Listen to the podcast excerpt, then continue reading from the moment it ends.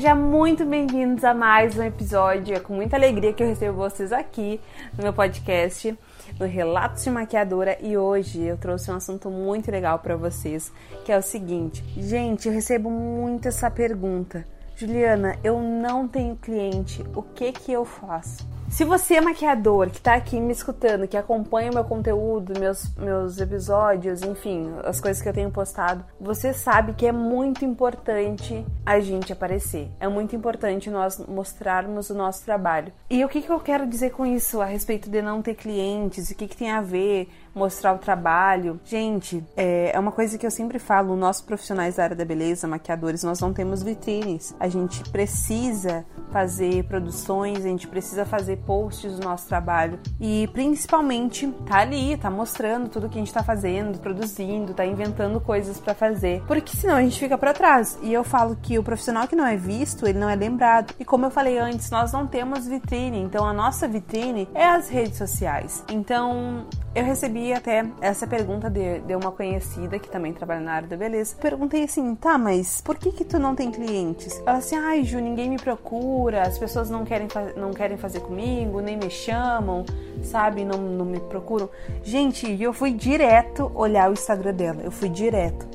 No mês de dezembro, que é um mês assim, que para mim é o melhor mês, novembro e dezembro são os melhores meses para mim de trabalho porque é onde meu, meu trabalho dá um bom muito grande. Eu entrei no Instagram dela, fui direto entrar no Instagram dela e fui ver por que, que ela não tá tendo cliente. Gente, no perfil dela tinha acho que cinco publicações.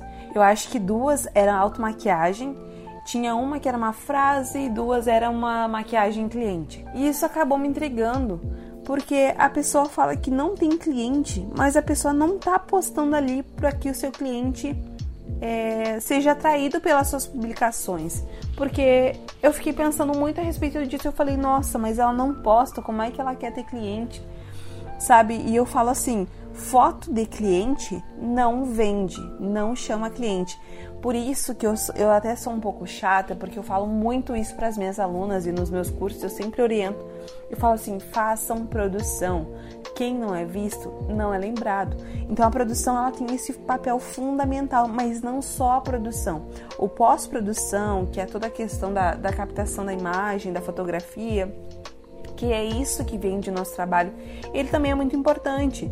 Às vezes o maquiador acha que ah, só saber maquiar é o suficiente. Não. Hoje em dia o maquiador ele precisa ser um fotógrafo. O maquiador também precisa saber vender. O maquiador precisa saber mexer com, com redes sociais. Precisa saber conversar com as pessoas.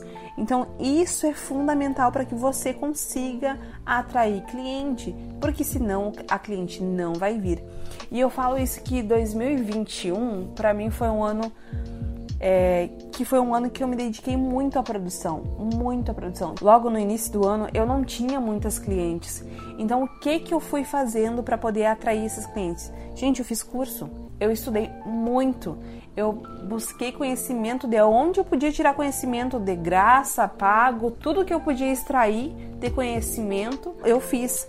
Mas não fiz só isso, eu coloquei em prática, porque só o conhecimento e o estudo ele não vale nada, ele precisa ser aplicado de alguma forma. E é por isso que eu sou tão taxativa nesse, nesse sentido tem que ser feito produção. A gente precisa aprender a editar uma foto. A gente precisa saber que uma, qual que é uma luz boa. A gente precisa aprender que a luz natural é uma luz boa para fazer uma foto. Tem gente que inventa mil empecilhos para poder fazer uma produção. Ai, mas eu vou gastar produto. Ai, mas eu não tenho uma câmera boa. Ai, mas eu não tenho uma, uma luz boa. Gente, só façam. Porque quanto mais a gente esperar, eu falo porque eu sou uma pessoa que tem que tá toda hora me cuidando porque eu sou um pouco perfeccionista. Se para mim não estava bom o suficiente, eu não postava. Então eu deixava de fazer muita coisa porque não estava bom o suficiente. Só que eu quero falar para você o seguinte: nunca vai estar tá bom o suficiente. Porque a perfeição não existe. A perfeição ela simplesmente não existe. Então, se a gente for querer algo perfeito aos nossos olhos, a gente nunca vai alcançar, porque a gente vai ficar sempre querendo melhorar, melhorar, melhorar. Porque se eu olhar para um trabalho meu e eu achar que está perfeito, eu nunca vou progredir. Então é essa a diferença, a gente precisa estar tá ali E essa questão da, da produção, pós-produção, tudo que engloba, ela é fundamental, porque senão você não vai atrair clientes e você vai ficar sempre reclamando do mesmo lugar, na zona de conforto. E zona de conforto não é bom para ninguém, porque quando a gente está muito acomodado, está tudo muito bom, tem alguma coisa errada ali, porque a vida é um movimento e a gente precisa acompanhar. E eu voltando ali para fechar aquela janela do que eu comecei uh, falando sobre o início do ano.